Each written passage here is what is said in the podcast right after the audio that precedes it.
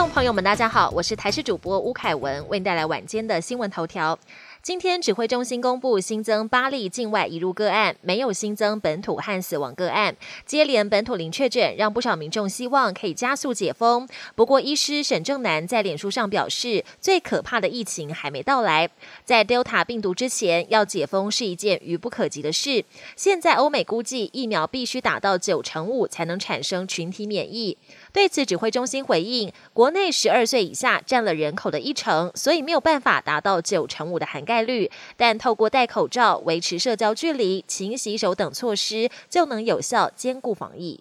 为了让打高端的民众可以顺利出国，指挥中心宣布开放高端混打 A Z、B N T 与莫德纳疫苗，但还是有部分高端粉觉得自己是白打了。有国内专家喊话，高端尽快做完第三期临床试验，就有机会获得更多国际认可。指挥官陈时中则回应，高端有参与 W H O 的团结试验，三期结果应该可以尽快出炉。另外有医师认为，已经打完两剂高端的民众，如果补打两。即 B N T 或是莫德纳抗体会冲到极高点，心肌炎的发生率也可能会更高。我国滑轮溜冰好手杨和珍在哥伦比亚参加世锦赛夺得两面金牌，但在其中一个公路淘汰赛项目比赛中遭到墨西哥选手推挤，重摔倒地，左手开放性骨折，当场见血，而且当地医疗体系不健全，光是要开刀就等了十四个小时，而且院内的新冠患者也没有隔离，甚至还因为医护搞乌龙，差点多开一次刀，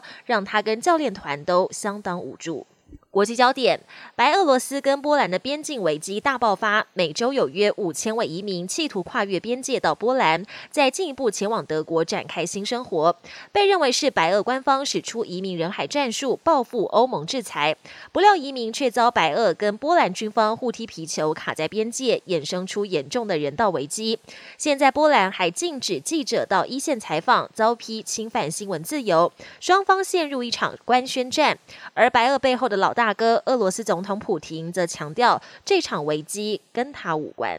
美国总统拜登跟中国国家主席习近平将在台湾时间十六号举行首场视讯会谈。虽然两人之前已经完成两次通话，但这次首度面对面，双方不敢大意。事前，美国国务卿布林肯已经跟中国外长王毅在十二号完成通话。布林肯强调，两岸和平稳定是美国长久利益。对此，我国外交部感谢拜登政府对台支持坚若磐石。另外，美国媒体也爆料，习近平可能借机邀请拜登出席北京冬奥，这将把棘手问题抛给华府。拜登去或不去都很尴尬。